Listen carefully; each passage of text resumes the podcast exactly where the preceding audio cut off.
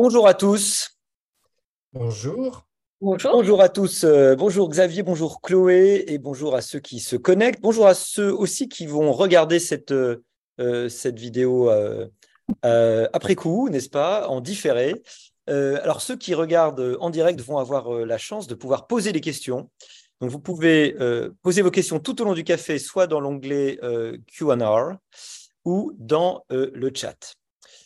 Euh, alors je sais qu'il euh, y a toujours quelques minutes pour que les gens euh, se connectent, mais on va commencer doucement. Mais nous avons juste une heure et je tiens absolument à, rester sur, sur cette promesse de l'heure. Une heure pour parler évidemment de sujets qui sont extrêmement vastes. Alors je dois commencer par dire que nous avions prévu de faire ce visio-café avant les événements. Euh, donc c'était prévu de plus longue date. Alors je ne sais pas si c'est le signe d'un bon thème, le fait qu'il soit dans l'actualité. Je crois en tout cas que euh, on a euh, un signal fort du fait que nous avions raison. De, parler de ces questions-là. Et évidemment, la question est plus brûlante plus brûlante que jamais.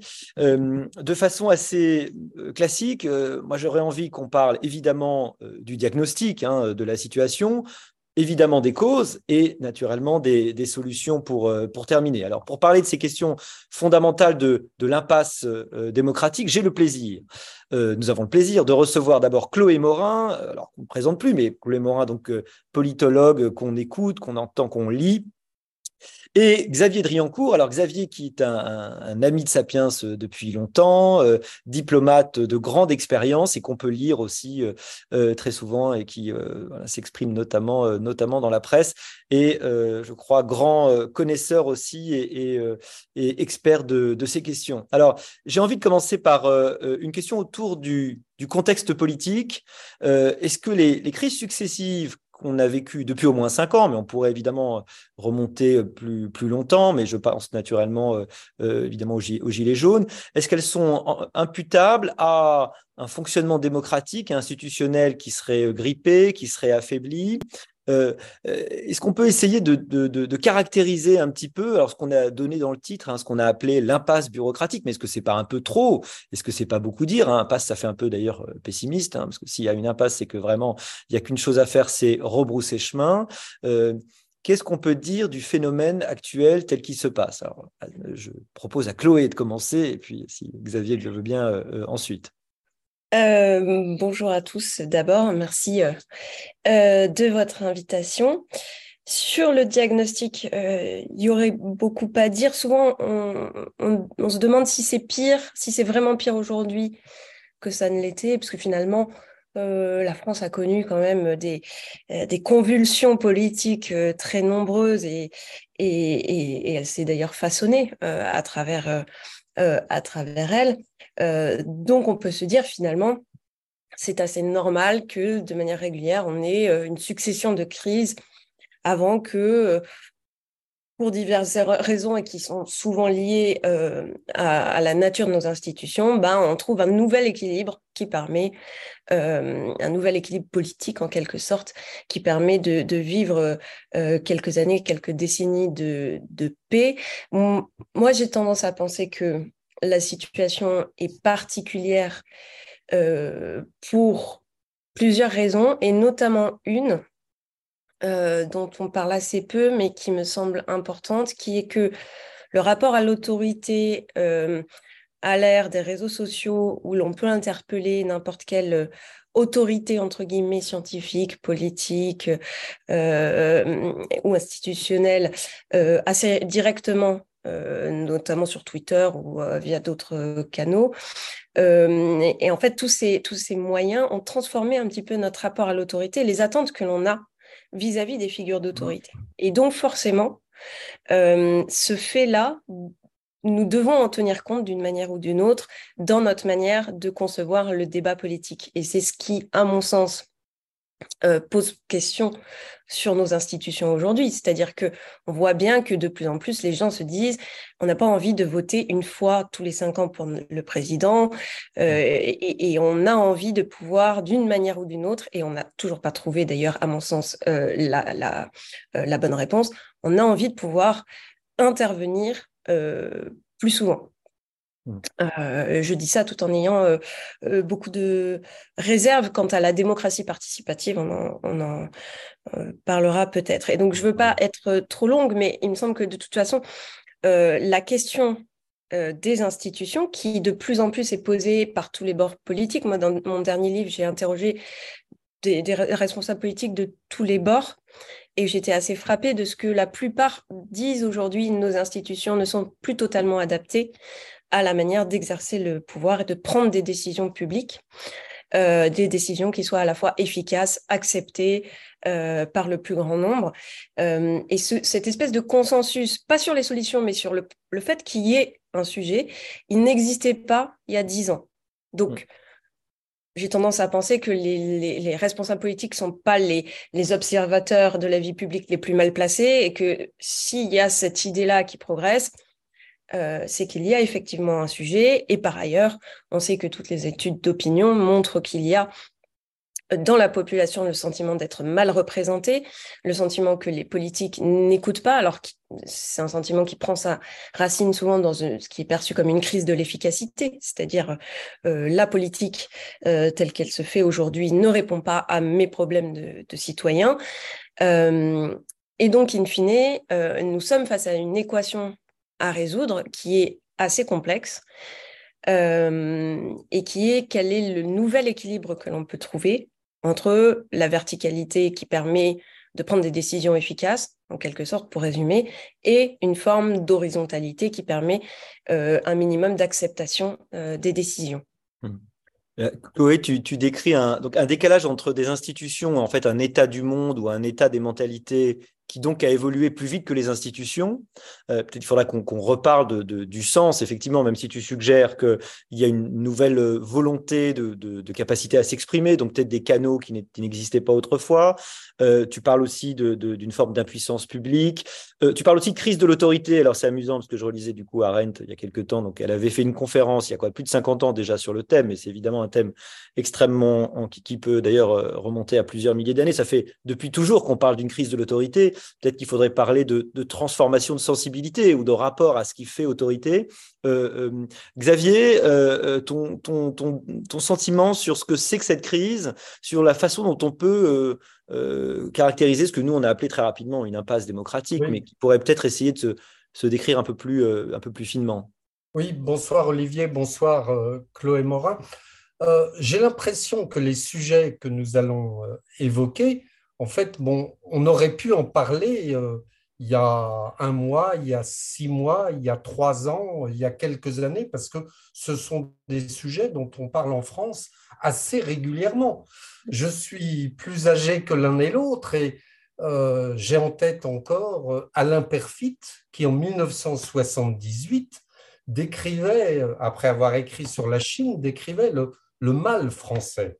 Mm. Et puis, ça fait des années et des années que dans les cours de Sciences Po, dans les facultés de droit, dans les journaux, régulièrement, il y a des articles, des interrogations sur, pas seulement, comme vous l'avez dit, la crise de la démocratie, pas seulement les institutions, mais le, cadre général de, l'État. Regardez encore, il y a, je crois, il y a 15 jours ou, ou 3 semaines, dans l'Express, il y avait un excellent article de Jérôme Fourquet, bien connu, qui, était, qui reprenait un peu les idées d'Alain Perfit, c'est-à-dire un État complètement illisible, boursouflé, hmm. et qui du coup, parce qu'il est illisible et boursouflé, ne remplit plus ses fonctions régaliennes. régaliennes.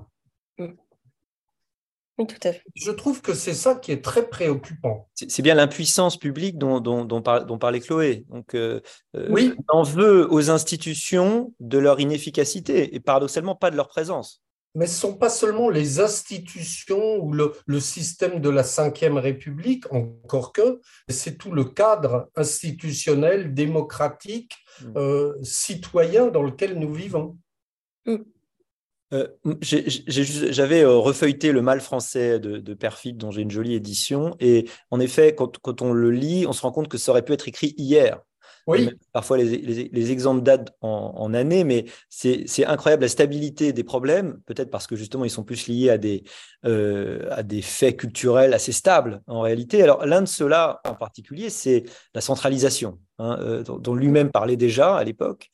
Euh, est-ce que euh, c'est pas finalement un des, une des causes qu'on retrouve beaucoup à la, à la racine hein, de, de, de, beaucoup de nos problèmes euh, en, éducation, en santé, en capacité à se, à se moderniser, euh, peut-être en capacité à comprendre les problèmes de façon euh, plus fine et plus adaptée sur les territoires? Peut-être Chloé, qu'est-ce que tu en penses? Oui, oui, moi, ce qui me frappe sur la centralisation, c'est que quand on discute avec responsables politiques, la plupart sont pour la décentralisation. Et l'idée qu'en fait on prend mieux les décisions au plus près du terrain, en tout cas que le niveau, l'échelon national n'est pas toujours l'échelon pertinent pour prendre des décisions, me semble assez répandue aujourd'hui. Alors peut-être pas dans tous les partis politiques, mais c'est une idée répandue.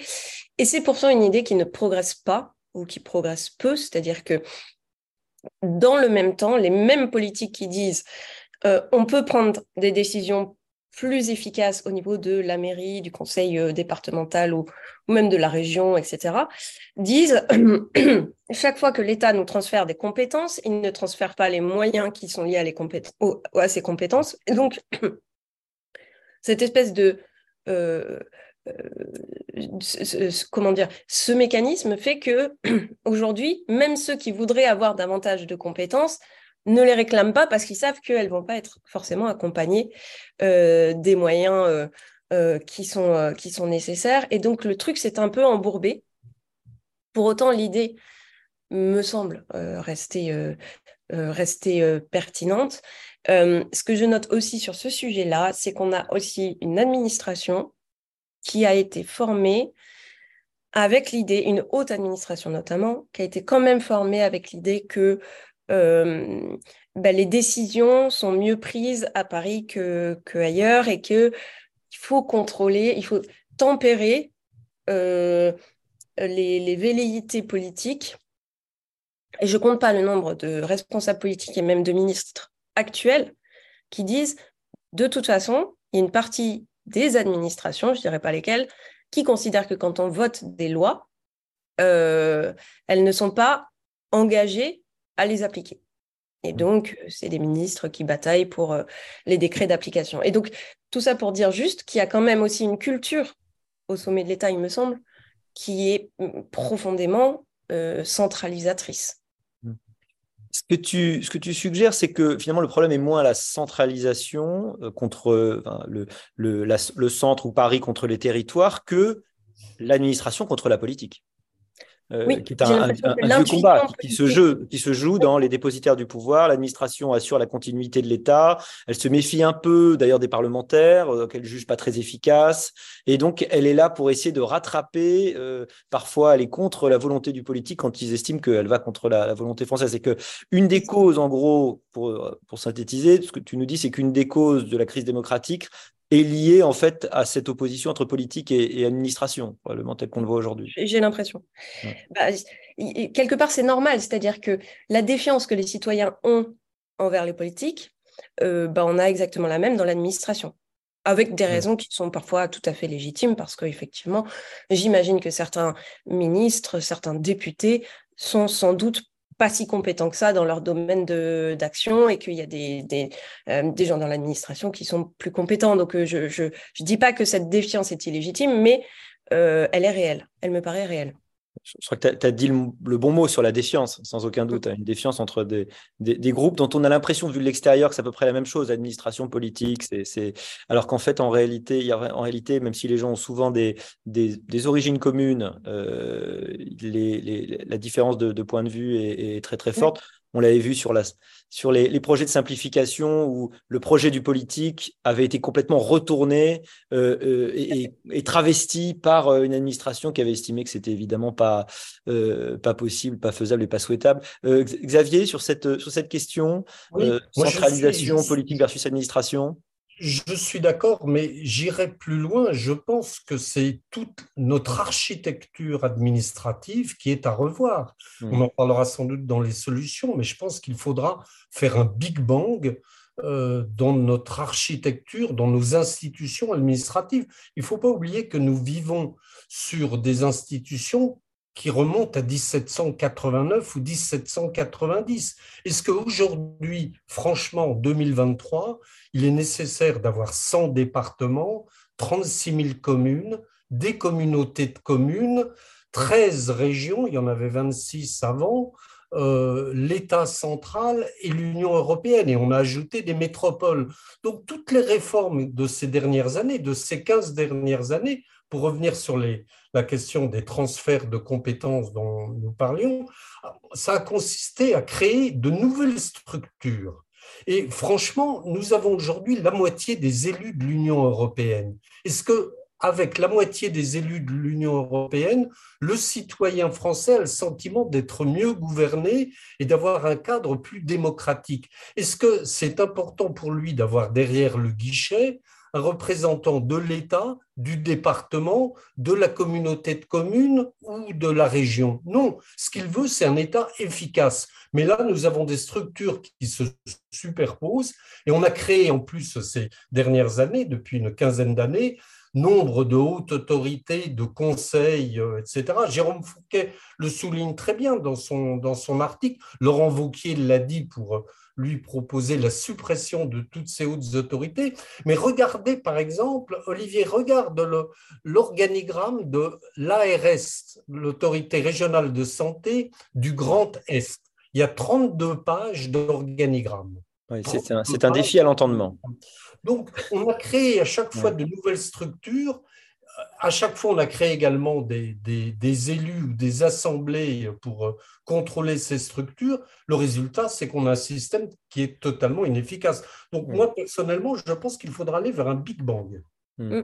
Euh, si je peux rajouter un mot là-dessus, hmm. euh, en empilant les choses, on a rendu l'action publique euh, totalement illisible, c'est-à-dire que personne ne sait qui fait quoi.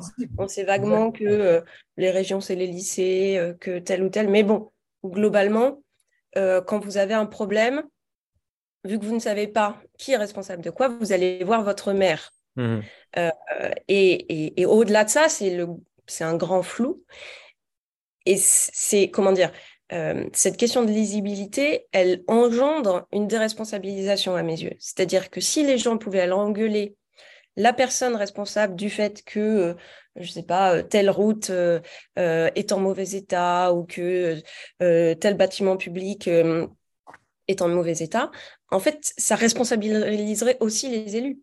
Or, j'ai l'impression qu'il y a tout un tas d'élus, effectivement, on en a beaucoup, qui échappent du coup à leurs responsabilités. Et par exemple, euh, l'échelon des communautés de communes euh, n'est pas un échelon démocratique. Moi, je suis frappée de ce que des décisions s'y prennent, mais qui échappent au débat démocratique et qui échappent aux citoyens, en quelque sorte, parce que c'est opaque et que les gens ne savent pas vraiment ce qui s'y passe. Donc, il y a des échelons qui sont plus transparents que d'autres et des échelons qui sont plus pertinents que d'autres. Euh, et ensuite, sur le Big Bang, je pense que euh, ça, c'est de la théorie des organisations plutôt, mais euh, on sait que dans certains domaines, il est plus facile de créer une entreprise à partir de zéro que d'hériter d'une entreprise qui a 100 ans, des fonctionnements, une culture, des habitudes, des investissements, etc. Ben, je pense que l'État, c'est pareil. C'est-à-dire que je pense que si on crée la sécurité sociale au XXIe siècle. On ne la créerait pas du tout euh, comme elle est aujourd'hui. Euh, mmh. Si on créait Pôle emploi, euh, bah, on ne le créerait pas du tout. et d'ailleurs, il y a des, élus, moi j'en avais discuté avec, il me semble que c'était Valérie Pécresse, qui du coup tentent des choses en mettant en concurrence un service public avec le Bon Coin ou des trucs comme ça. Mmh. Et c'est frappant de, de voir qu'effectivement, dans certains cas, il vaudrait mieux organiser les choses autrement, clairement. Mmh. C'est comme dans le bâtiment où la rénovation est beaucoup plus compliquée que la construction. Euh, parce que tu es obligé de, faire avec le bâti et que le passage du, de l'état A à l'état B est en fait plus, plus compliqué parce qu'évidemment, tu ne peux pas faire comme si ça n'existait pas. Il est souvent possible de. Enfin, plus intéressant de, tout mettre par terre, évidemment, en termes en termes d'institutions, ça, paraît très compliqué. Euh, c'est intéressant cette idée que finalement l'irresponsabilité nourrit le sentiment d'impuissance euh, et d'opacité. Je crois que c'était mon collègue Jacques Bichot, euh, universitaire de Lyon, qui avait écrit un livre qui s'appelait Le labyrinthe et il distinguait la complexité et la complication. Il montrait que la biologie, par exemple, était complexe et que le monde était souvent complexe. En revanche, la complication, elle est inutile. C'est-à-dire, c'est la complexité inutile. C'est quelque chose qu'on a rajouté là où elle ne devrait pas être. Il y a un paradoxe dans la centralisation quand on centralise, normalement, on le fait au nom de l'efficacité. Euh, on le fait au nom d'une forme d'égalité euh, des territoires, sans doute, mais aussi au nom de l'efficacité. Or, aujourd'hui, c'est précisément l'hypercentralisation dont on a l'impression qu'elle nous empêche d'accoucher de plans actionnables, euh, de visions efficaces. Peut-être qu'aujourd'hui, on a euh, le pire de la centralisation. On a quelque chose de très centralisé, mais incapable de plan et d'imposer une vision. Mais on n'a pas non plus la décentralisation qui nous permettrait d'être euh, adapté au territoire. On est un petit peu, euh, on, a le pire des deux modèles en quelque sorte, puisqu'on n'a pas réellement décentralisé. On a ajouté, des couches, hein, Xavier, comme tu as dit en fait. Hein. Oui, c'est c'est la superposition des, des couches administratives et des différents échelons, je crois, qui rend cet État totalement illisible. Je donne deux exemples. L'un euh, que j'ai beaucoup pratiqué à l'étranger, dans mes fonctions à l'étranger, la représentation des Français de l'étranger. Bon, y a, on n'est pas, nous ne sommes pas les Français un peuple qui a beaucoup euh, émigré par rapport aux Italiens ou aux Irlandais. Mais pour euh, moins de 2 millions de Français qui sont à l'étranger, nous avions six sénateurs des Français de l'étranger que François Mitterrand a fait passer à 12. Ensuite, on a créé euh, des députés des Français de l'étranger parce qu'on a estimé que les Français n'étaient pas suffisamment représentés par des sénateurs. Ensuite, euh, on a créé l'Assemblée des Français de l'étranger avec des élus consulaires.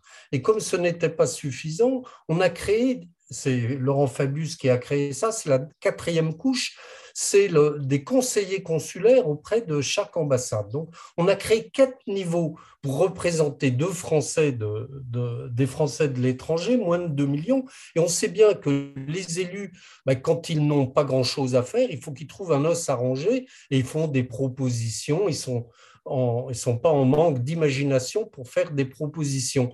Dans le domaine de la justice, on a une justice administrative, une justice judiciaire. Ça date de 1789 par opposition au Parlement d'Ancien Régime, on a voulu créer euh, des juges administratifs pour euh, empêcher le juge judiciaire de s'occuper de l'administration. Mais aujourd'hui, le juge judiciaire s'occupe tout autant de l'administration que le juge administratif. Donc, effectivement, nous avons un système illisible. L'enjeu de la simplification, ça me paraît être le, nœud hein, de ce que vous, soulignez.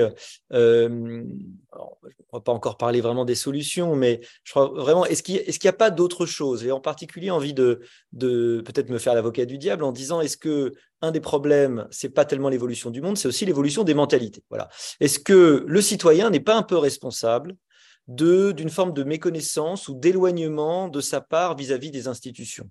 D'ailleurs, il y a quand même le paradoxe d'un citoyen qui vote de moins en moins et qui dit euh, à corps et à cri qu'on euh, ne l'écoute pas, euh, qu'on mm. n'entend pas et qu'il ne peut pas s'exprimer. comment essayer de comprendre cette évolution? Est-ce que le citoyen de 2023, il est foncièrement différent de celui des années 70, des années 80 ou, ou pas? Non, je pense qu'il y a une part de, responsabilité des citoyens, clairement. Mmh. Euh, d'ailleurs, c'était l'objet de, mon livre On a les politiques qu'on mérite, qui était de pointer euh, que les élus n'étaient pas euh, comment, responsables de tous nos problèmes et qu'ils étaient aussi le reflet de ce que nous étions, nous, dans ce qu'il y a de meilleur et, ce qu'il y a de pire. ce qui est frappant, c'est que, en fait, c'est un peu la poule et l'œuf, c'est-à-dire que les citoyens se détournent de la politique et s'en dégoûtent. ce faisant, ils sont de moins en moins nombreux à participer. Et donc, il y a toute une partie de gens sans doute euh, euh, modérés, très bien, qui ne participent pas au débat. mais comment dire, ça nourrit, et, ça nourrit aussi une représentation politique et sans doute de moins bon niveau de l'autre côté et qui, et qui défend certaines causes au détriment d'autres, etc. donc, c'est très difficile de dire qui est responsable. je pense que les responsabilités sont largement euh, et que tout cela se fait sur un fond de euh, tentation du repli à cause de la fragilisation économique, sociale et culturelle liée à la mondialisation. Euh, et que du coup, ça accentue la tentation de, euh, de la réaction, en fait, de la conservation, conservatisme en, quelque sorte. Donc, préserver ses acquis, préserver ses valeurs, essayer de faire en sorte que le, le monde arrête de bouger autour de nous. que ça, c'est pas forcément compatible avec l'idée de d'aller vers l'autre, de s'ouvrir à de nouveaux horizons et de forcément s'engager en, politique non plus. Euh, et par ailleurs, euh, je pense que pour le coup, il y a aussi un effondrement éducatif. Je pense quand même euh, que le, les enquêtes PISA qui se succèdent ne sont pas sans lien, enfin sans conséquence sur ce que deviennent les citoyens aussi. Euh, une, une, moindre reconnaissance du fonctionnement des institutions. J'ai l'impression que les gens, est-ce qu'ils connaissaient mieux la façon dont on votait une loi, le fonctionnement parlementaire, euh, la logique des institutions, qu'on a un petit peu cru retrouver quand les gens commentaient le 49.3 Est-ce que, est que vraiment on a perdu ça ou est-ce qu'on l'a finalement est-ce qu'on l'a vraiment eu un jour? Je ne sais pas, j'ai pas la réponse. Je pense qu'il y a une période euh, après la guerre où peut-être que on a atteint un niveau de à la fois d'éducation et de niveau d'information qui était peut-être un peu meilleur qu'aujourd'hui. Mm. Après, le problème, c'est qu'on n'a pas d'information, c'est qu'on manque de, de, de, culture et d'intelligence. C'est-à-dire, euh, l'information est abondante, euh, mais l'information, si on n'est pas capable de la traiter, de la hiérarchiser et de la contextualiser, ça ne sert à rien. Mm-hmm. J'ai un peu l'impression que c'est ça notre problème. Donc, enfin, c'est l'intérêt euh, de, tous les débats qu'on a eu récemment sur euh, le bac de philo, sur toutes ces choses-là, qui, qui, participent, à mon sens, de la construction d'un citoyen capable de prendre part, de comprendre ce qui se passe et de prendre part au débat. Donc, il y a quelque chose. alors, c'est un, peu caricatural ce que je dis, mais je pense quand même fondamentalement qu'il y a quelque chose de l'ordre de, la culture politique et de l'éducation euh, qui a un lien avec ce que nous, vivons. Hmm. Moi, pour, être plus précis, euh, euh, je suis assez étonné du, de la relation que les gens ont à leurs représentants, avec euh, très souvent l'idée qui est implicite euh, de mandat obligatoire, hein, de mandat, comment on dit, imposé, non, c'est ça Impératif. impératif, pardon, voilà. L'idée qu'il devrait y avoir une sorte de mandat impératif, de, méconnaissance de système, et puis même de, plus que ça, de, refus ou de, de, non-acceptation d'un système où des représentants, évidemment, sont, sont désignés pour arriver à conduire les choses, et peut-être une incompréhension aussi d'un système où on s'aperçoit tout d'un coup que bah oui, euh, celui qui est élu à la fin euh, dans un système à deux tours majoritaire, il n'est le premier choix souvent que d'un cinquième en gros hein, euh, du, du, corps, et, donc que ça créerait dans l'esprit, dans les discours de beaucoup, hein, une forme d'illégitimité des gens qui sont qui sont élus. Évidemment, je pense aux, espèces de procès absurdes qu'ont fait Emmanuel Macron, sachant que probablement François Mitterrand n'était pas tellement mieux élu, hein, ni, ni, François Hollande, je pense. de, mais en fait, cette, cette méconnaissance du fonctionnement démocratique, euh, de cette logique euh, qui fait que forcément celui qui est élu n'est pas, pas le premier choix de la majorité, euh, probablement nourrit. Hein. Puis, puis, la deuxième chose, c'est ce, c'est ce qui avait été évidemment le, l'objet de notre chronique avec Nicolas Bouzou euh, et toi, n'est-ce pas, euh, autour euh, du, de la grande crise qui probablement nourrit aussi tout le reste d'attractivité de la, de la fonction d'élu. Xavier, quel est ton, ton, regard là, sur ces questions?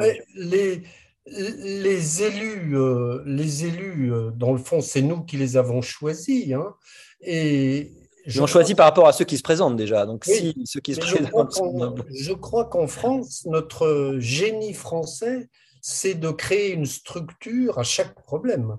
Je crois qu'il y a vraiment une différence entre l'approche anglo-saxonne, euh, que moi j'ai vu dans, certains pays où j'ai, où, j'ai, où j'ai été en poste, où on a laissé, où les Anglais ont laissé un, un état d'esprit, c'est-à-dire ils n'ont pas touché aux structures, ils n'ont pas créé de mmh. structures, ils ont laissé un état d'esprit, alors que nous, nous avons, partout où nous sommes passés, dans nos anciennes colonies, mais en France également, on a créé des structures et aujourd'hui, à chaque problème, on répond, les élus répondent par la création d'une agence, d'une autorité, d'un conseil interministériel. Maintenant, on a le grand la grande convention citoyenne. Quoi. On, crée à chaque fois du hard, du, hard power et non pas du, un état d'esprit comme l'ont fait les Britanniques.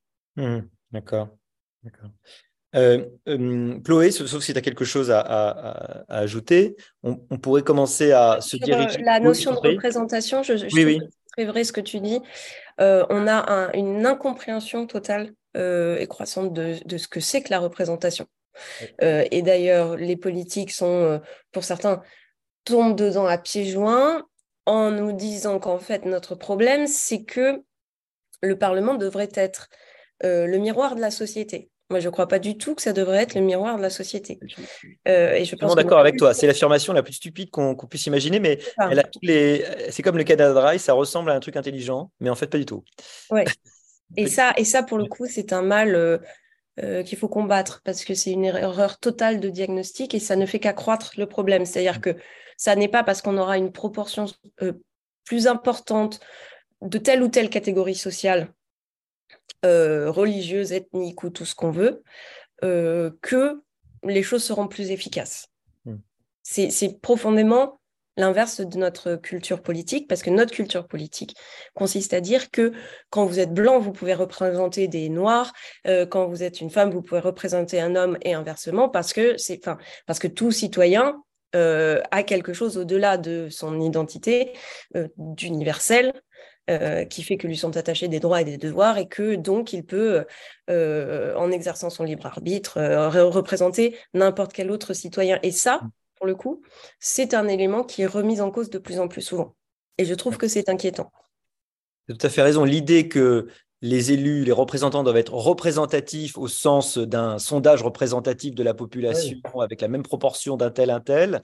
En fait, c'est l'arrivée euh, subreptice de toutes les, thèses un petit, finalement euh, racialistes qui t'enferment dans ce que tu es et qui font penser qu'effectivement, euh, il, faut, il faut être cul pour parler des cul et faire des lois sur les cul etc., avec pour parler des aveugles, etc. ce qui est effectivement le contraire de la logique démocratique et puis le contraire de la logique de de, la compétence et de, l'universalisme. Euh, il y avait aussi, euh, avant, d'en venir aux, solutions, hein, euh, il y a quand même une nouveauté dans les 20 dernières années qui peut expliquer une, accélération d'un passe démocratique, c'est le, le désordre informationnel, pour le dire rapidement, c'est-à-dire la façon dont le, les opinions euh, se bâtissent euh, désormais dans des interactions à travers des médias qui sont plus seulement des médias descendants qui sont en petit nombre, mais des médias d'interaction qui sont en nombre quasiment infini. Chacun, par son réseau social, est un média à lui tout seul, avec des effets de, euh, polarisation, peut-être d'extrémisation, d'alaï. est-ce que est-ce que c'est quelque chose dont on peut reconnaître que c'est une cause aujourd'hui dans l'accélération de la euh, dégradation de la situation politique. Parce qu'évidemment, ça, suggère un petit peu qu'une des conséquences, c'est de trouver des solutions à, ce nouveau désordre et à ces, effets communicationnels, hein, si vous voulez. Olivier, je crois que c'est toi qui avais fait un, tweet il n'y a pas très longtemps où tu expliquais qu'avant les réseaux sociaux, il y avait le poivreau du village qui euh, ne parlait qu'aux gens ah. du café et qui disait des conneries aux gens du café. Alors, tu, me prêtes, tu me prêtes, c'est beaucoup d'honneur, mais c'est Umberto Eco. Ah, voilà. Qui avait fait, qui avait une phrase comme ça, mais c'est beaucoup d'honneur. Mais effectivement, c'était lui avant. Euh, alors qu'aujourd'hui, tout le monde se croit autorisé à donner son avis sur tout. Mm. Euh, Chloé, tu, sur la communication, tu penses que euh, c'est quelque chose aussi euh, qui est à l'origine des, problèmes ou de leur aggravation? Dans, dans, quel sens tu... veux dire l'importance des, réseaux sociaux et la façon dont ils, ils, ont un effet d'accélération, peut-être de polarisation plus important ah, par rapport à, la façon dont bâtissaient les opinions autrefois. Hein. Ce, que, ce qui me frappe, c'est que oui, oui, oui, il y a un accélérateur. C'est-à-dire que et on le voit même à l'échelle de 10 ans. C'est-à-dire qu'il y a des choses où on savait que quand on faisait une étude d'opinion sur un phénomène, il fallait attendre une semaine, euh, le temps que l'événement infuse. Aujourd'hui, on sait que si on fait une étude d'opinion euh, deux jours après un événement, bah, ça aura déjà infusé parce que tout le monde euh, s'informe extrêmement rapidement. Alors, ça dépend évidemment de l'ampleur de l'événement, mais c'est un peu de cet ordre-là. Donc, c'est un accélérateur. Il y a un effet polarisant évident.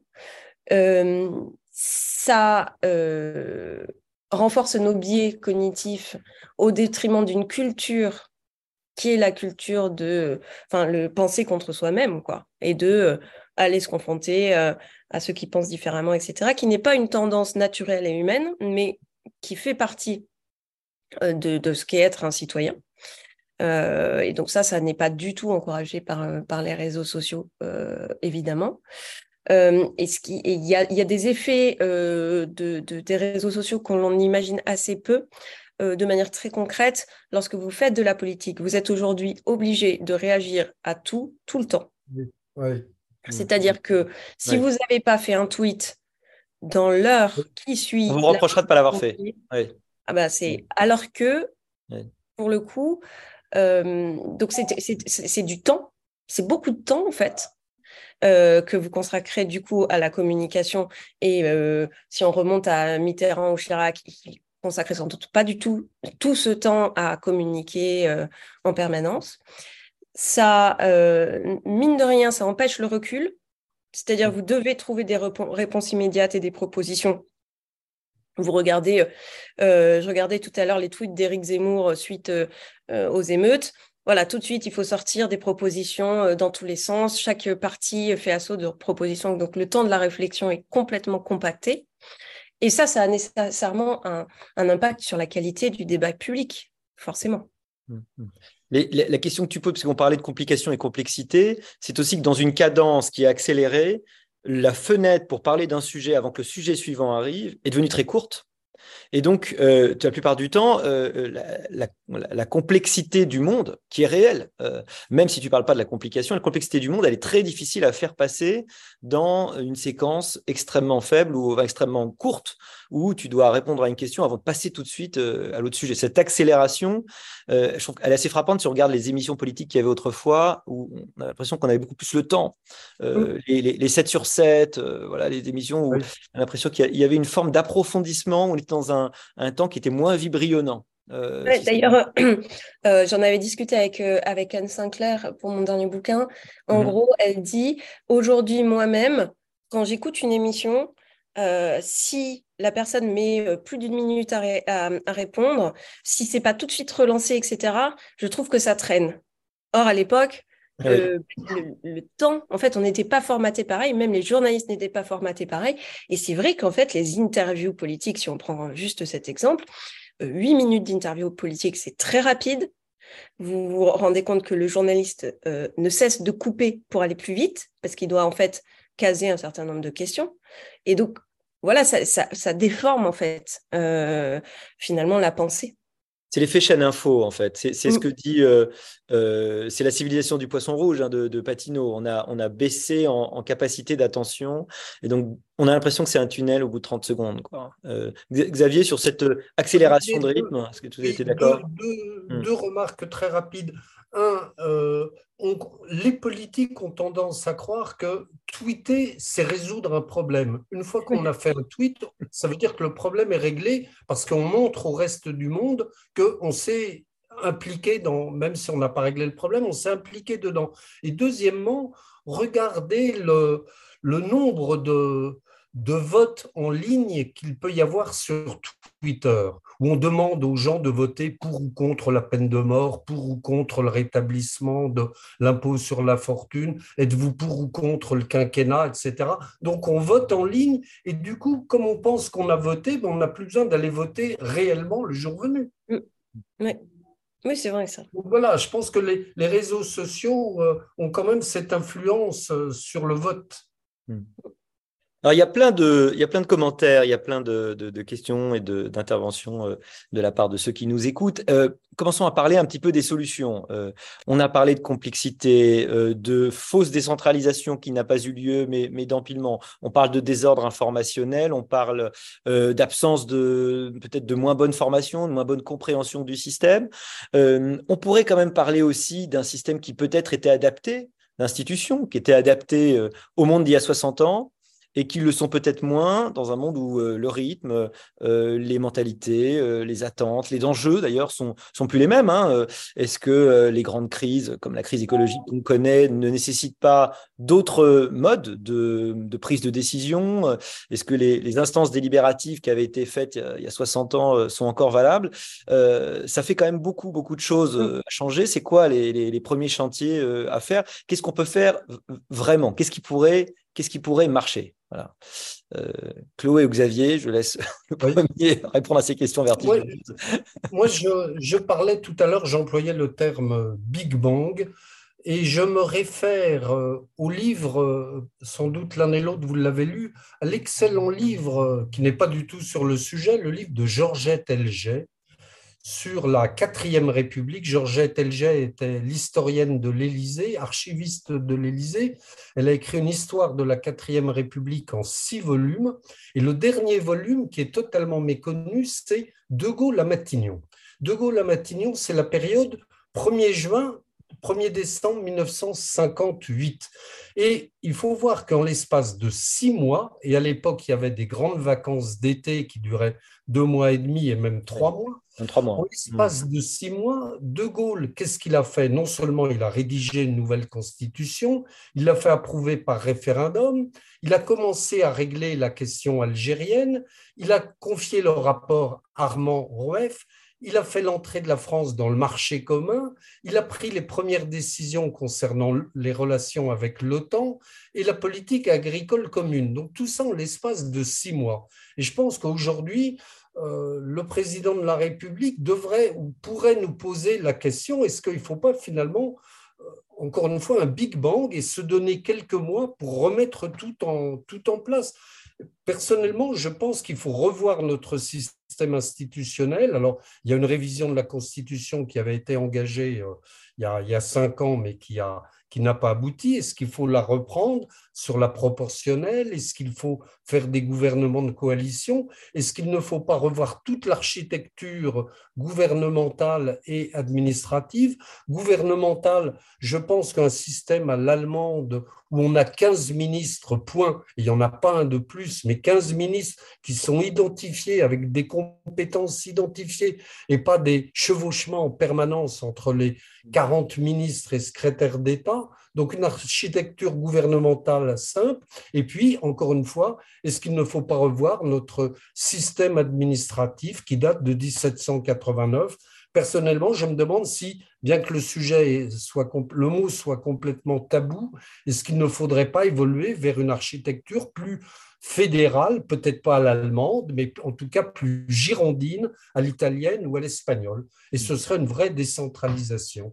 Mais on ne peut pas aujourd'hui, en 2023, imposer à tous les enfants des écoles de France, dans, à, Lille et à Perpignan, de, prendre leur de faire leur récréation à 10 heures du matin et de terminer l'école à 11h30 partout dans les villes de France. Oui, d'avoir les mêmes cours au même moment. mais malheureusement, depuis que les Girondins ont, été ont été guillotinés, malheureusement, euh, c'est évidemment pas eux qui, qui, ont prévalu. sur la question des ministres, ça me fait penser qu'effectivement, c'est une promesse quasiment réitérée à chaque quinquennat, la limitation du nombre de portefeuilles. et en fait, à chaque fois, le truc est explosé. Je crois de 40. Hein et du nombre de cabinets Et de places dans les cabinets. Alors moi, j'ai changé, là encore, c'est comme sur la, le cumul des mandats, j'ai changé d'avis. Au départ, j'étais pour des cabinets très petits, puis j'ai compris que c'était une mauvaise idée, qu'il fallait des grands cabinets, euh, parce que sinon l'administration euh, faisait exactement ce, ce qu'elle voulait. Donc il faut de temps en temps, on évolue. Alors, ce, que, ce que tu dis, Xavier, c'est qu'un, il nous faudrait De Gaulle, bon déjà, bon, qui, on n'est pas, sorti de l'auberge. Mais deux, ce que tu suggères, c'est quoi? C'est que les institutions de la quatrième étaient, euh, étaient quand même, malgré l'instabilité dont on on parle toujours. Euh, il y avait une permanence de l'administration. Oui. de toute façon. Mais c'était l'administration qui avait le pouvoir, en fait. Cette nouvelle constitution de la sixième, je veux dire, parlons-en, une sixième république. Bon, concrètement, euh, c'est une tabula rasa. Euh, qu'est-ce qu'il faut faire différemment Est-ce qu'il y a des choses vraiment fondamentales autour, en dehors évidemment de, détails, dans la grande machinerie complexe évidemment qu'est une, constitution Quand même, cette, cette constitution de 58, elle a été un petit peu adaptée, mais enfin, c'était quand même de la bel ouvrage. Euh, mm. Elle a été hein. déstabilisée par, euh, par euh, l'introduction du quinquennat. et l'inversion du calendrier électoral. Absolument. Quinquennat et. Euh, qui a été voté, le quinquennat qui a été voté par référendum avec 32% de participation, n'oublions pas. C'est vrai. Et est-ce que l'élection au suffrage universel, euh, suffrage direct, était une erreur ou pas? Parce que finalement, ça c'est revenu, euh, évidemment, c'était très gaulien, mais instituer une forme de monarchie élective catastrophique aussi ça aurait été pas mal d'avoir quelqu'un élu au suffrage indirect, euh, qui serait beaucoup plus éloigné, dont ce serait moins la passion, et qui ferait, parce que je pense que c'est quelque chose que vous auriez pu signaler aussi, euh, l'un du problème de notre système aujourd'hui, c'est qu'il ne vit, il ne respire, il ne pense qu'au prochain président, euh, à la prochaine élection, comme si c'était le seul truc qui allait se passer. Et puis le, président arrive, et puis finalement il fait pas grand-chose, et on attend déjà le suivant. Il y a quand même quelque chose d'un peu ridicule. Euh, et, finalement à faire que ce président devienne aujourd'hui une sorte de, super premier ministre. Mm. Est-ce que la caractéristique principale, ce serait pas ça, effectivement, de, réinstituer? Donc, plutôt qu'une sixième république, il faudrait revenir à la cinquième, peut-être dans son esprit, non? À la cinquième originelle. originelle, voilà. C'est possible. Après, il y a plein de choses qu'on peut faire. Par exemple, si on décide que euh, moi, j'ai tendance, pour, pour, penser simplement, j'ai tendance à dire, en gros, on a deux crises. On a une crise de la décision publique et de l'action publique. Quand on prend la crise de la décision publique, c'est la crise démocratique, c'est comment on décide ensemble les choses qui concernent notre avenir. Et là, le problème, c'est, je pense, le partage du pouvoir. C'est le partage du pouvoir entre le président et son Premier ministre, le Premier ministre et son gouvernement. C'est quelle utilité chacun peut avoir, quel est son domaine de compétence, quelle est sa légitimité aussi.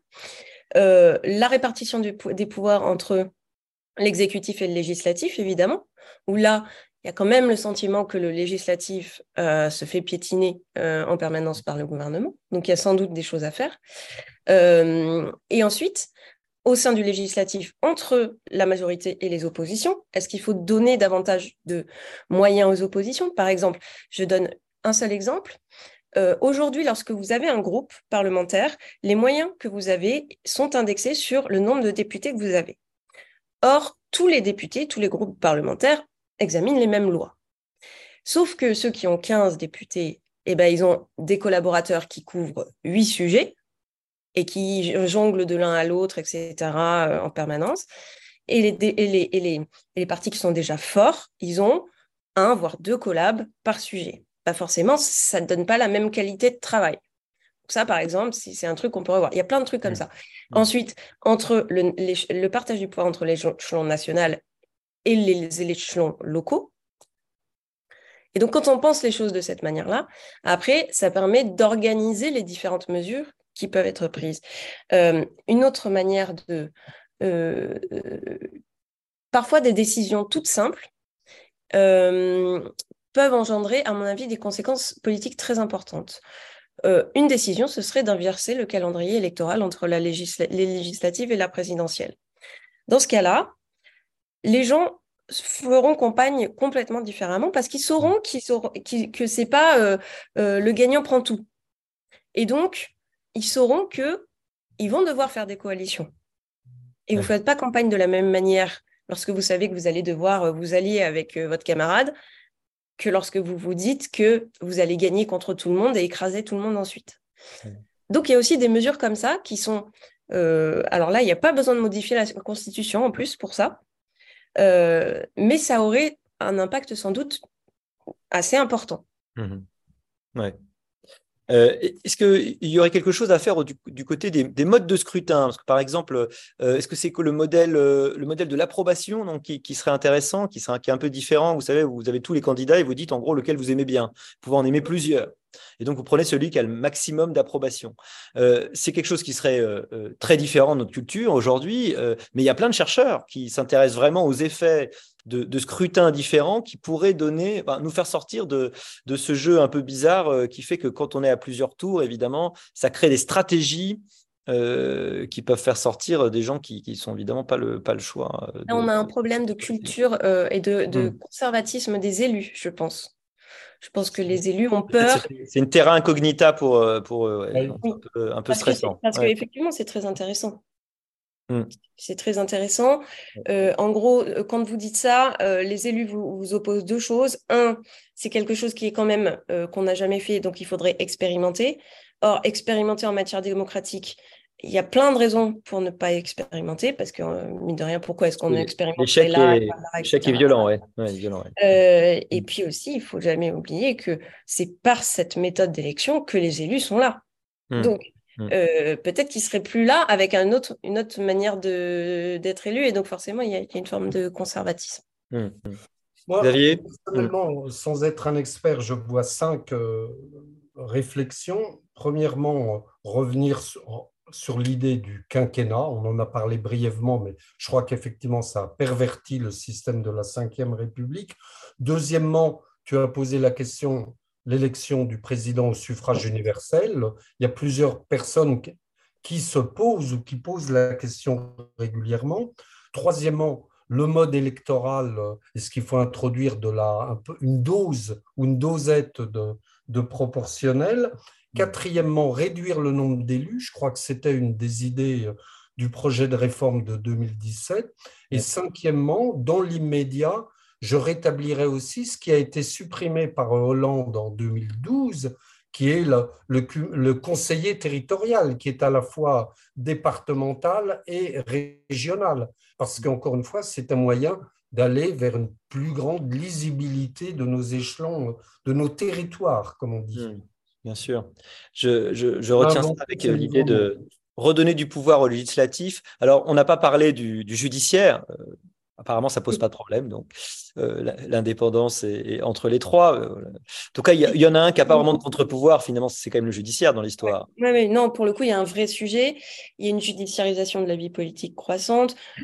L'exemple le plus incroyable, c'est évidemment euh, les perquisitions et les poursuites qui ont été euh, entamées contre les membres du gouvernement pour euh, la gestion du Covid.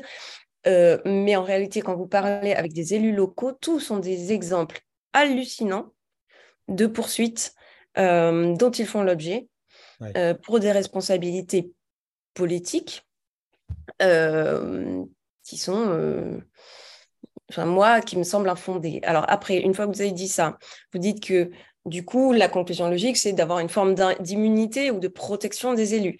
Et là, tout de suite, vous tombez, vu que les gens détestent les élus et considèrent que ce sont des feignants euh, qui euh, vivent euh, au crochet du contribuable et qui ne font rien, en fait, dès que vous proposez ça, évidemment, les gens vous disent, ah oui, d'accord, donc vous voulez conforter leur impunité. Et donc, bah, le débat s'enlise et vous arrivez à rien faire. Mais pour le coup, c'est un vrai, vrai sujet.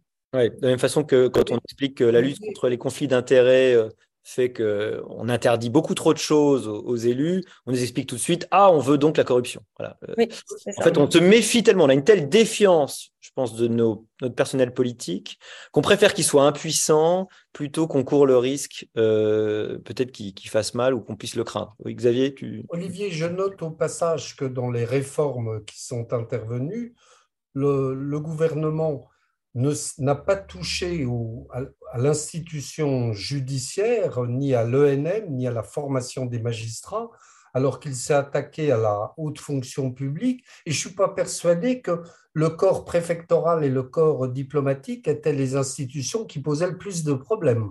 Oui, ce n'est pas le sentiment que j'avais non plus. Ce n'est pas, pas, pas le sentiment qu'ils avaient non plus d'ailleurs. pour les connaître. Alors, parmi les questions qu'il y a, il y a, une réflexion qui vient sous plusieurs formes intéressantes qui dit que beaucoup de pays autour de nous, de pays qui nous ressemblent, euh, sont très différents du point de vue des institutions et pourtant ont à peu près les mêmes problèmes. Euh, ce qui semblerait indiquer que toute cette, histoire n'est quand même pas franco-française, c'est pas complètement. Euh, on, est quand même pris dans un mouvement général des démocraties libérales, en quelque sorte. Voilà, on n'en serait que le jouet comme les autres. Euh, en tout cas, nous, on n'a pas de meilleure réponse, euh, sans aucun doute. il y a peut-être, mais il y a, qu'il y a quand même des choses à aller prendre ailleurs. Euh, euh, il y a des gens qui parlent d'ailleurs sur la politique migratoire du Danemark euh, aujourd'hui, euh, qui n'est pas, pas, un pays extrémiste pourtant.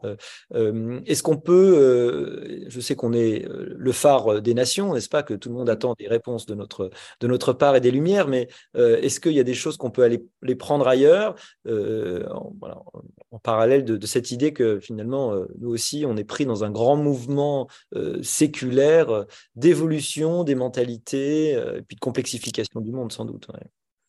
Ce qu'on peut aller prendre ailleurs, qui est très simple, c'est que le statut des élus, alors certes, il y a certains pays où ils rendent encore plus de comptes qu'ici.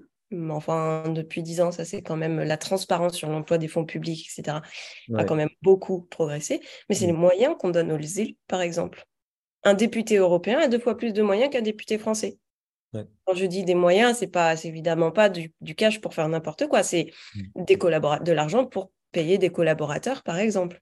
Mm. Et donc forcément, euh, y a, j'ai l'impression qu'en fait, en France, on ne prend pas au sérieux la fabrique de la loi. C'est-à-dire que euh, bon, on a des députés, évidemment, ils sont payés ce qu'ils sont payés, ils ont perdu énormément en fait en pouvoir d'achat depuis euh, quelques années.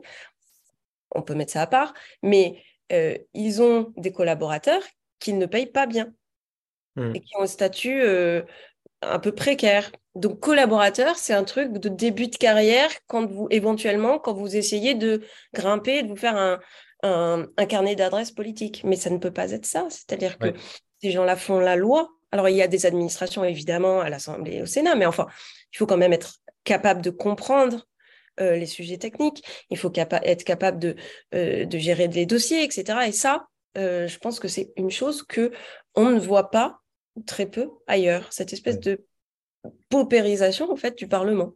Ouais. Il y a une vraie comparaison avec l'université quand on regarde par rapport aux États-Unis. Euh, les États-Unis, c'est la même chose. Les professeurs aux États-Unis, ils ont des équipes extrêmement euh, importantes avec eux.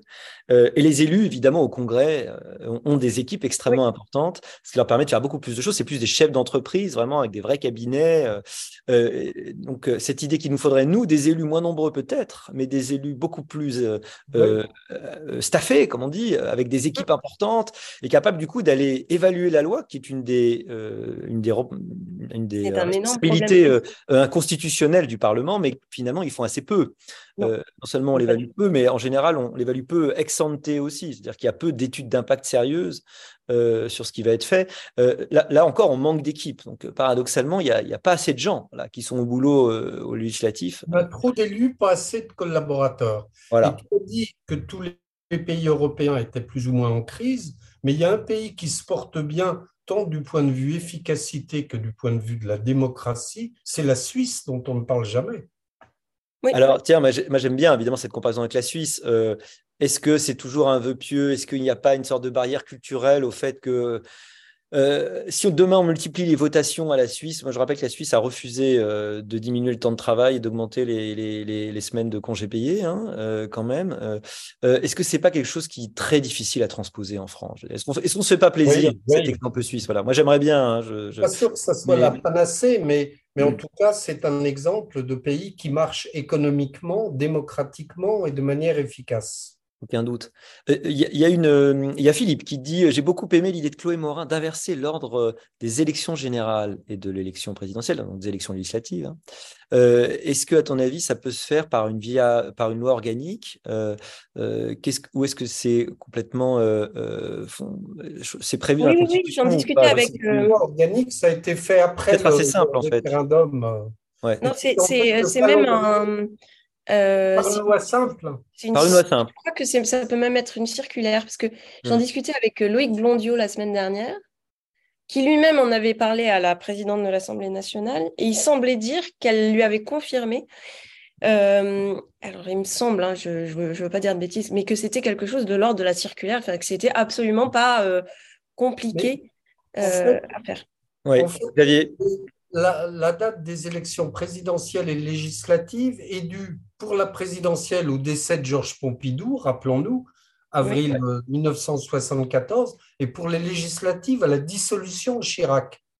Et donc, euh, on pourrait modifier cela par une loi. Euh, je crois qu'il n'y a pas besoin de modifier la Constitution. Hein. Ah ça, me mène peut-être à ma dernière réflexion, puisqu'il nous reste deux minutes. Malheureusement, le temps tourne sur ces questions passionnantes. Mais c'est euh, la question des leviers. Euh, souvent, on a l'impression que pour faire quelque chose, il faut euh, bouleverser la Constitution. On en a un peu parlé. Euh, est-ce qu'il n'y a pas des, choses, des, façons plus simples, des façons donc plus actionnables, plus à notre portée, plus même à la portée de quelqu'un qui serait un décideur politique qui, à un moment donné, aura envie de changer les choses en étant efficace? Une loi, des circulaires, un règlement, si ce n'est si ce un état d'esprit, est-ce que c'est pas ça qui pourrait nous faire sortir de cette fameuse impasse dont on parle depuis tout à l'heure? Il, faut commencer, il, faut commencer, à mon avis, par dire dans un programme électoral et dans une campagne électorale les quatre ou cinq points sur lesquels on s'engage.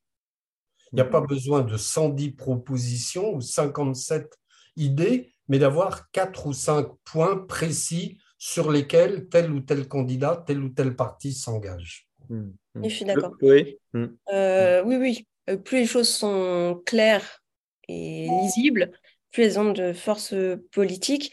Et je pense qu'un grand nombre de choses peuvent être faites. C'est l'exemple du calendrier législatif, mais c'est aussi l'exemple des moyens qu'on donne aux, députés. C'est pas des trucs très compliqués en fait. C'est des lois simples. Alors pour le coup, il faut respecter la séparation des pouvoirs, donc il faut que le Parlement se saisisse des choses, etc. Mais tout ça pour dire qu'en réalité, il y a plein de petites choses que l'on. Alors, il n'y a pas de grande mesure qui va tout régler d'un coup, mais en même temps, il y a plein de petites choses que l'on peut faire qui peuvent faire consensus, euh, je pense, ou en tout cas euh, un compromis assez large. et donc, il suffit de le vouloir, en fait. En tout cas, je constate que ces réformes ne, font pas vraiment l'objet de débats euh, réels et approfondis, je trouve, en, ce moment, alors que ça fait partie, je pense, des, sujets importants. C'est-à-dire qu'au-delà des propositions politiques, euh, des propositions autour de la façon dont on peut rénover d'une façon ou d'une autre la démocratie, ce serait intéressant de les développer. Alors, je note que euh, Éric Delannoy, que je salue, suggère qu'il faudrait essayer de faire plus de co-construction des politiques publiques avec la société civile, à voir comment, effectivement, comment on y arrive et comment on arrive à cette co-construction que tout le monde souhaite, mais qui est évidemment pas très facile, peut-être en l'état. Euh, en tout cas, il me reste, il est 19h01 déjà, euh, à remercier euh, les auditeurs qui nous écoutent en direct ou en, ou en différé, puis vous remercier beaucoup Xavier Driancourt, Chloé Morin pour nous avoir donné cette heure et pour avoir ouvert ce champ, évidemment, qui pourra continuer. On refera peut-être ça, on fera des points d'étape, puisque visiblement, on est sur un sujet plus brûlant que jamais. Merci encore et bonne soirée, bonne journée. Bonne journée Merci. Merci, bonne soirée. Au revoir. Bonne soirée. Au revoir.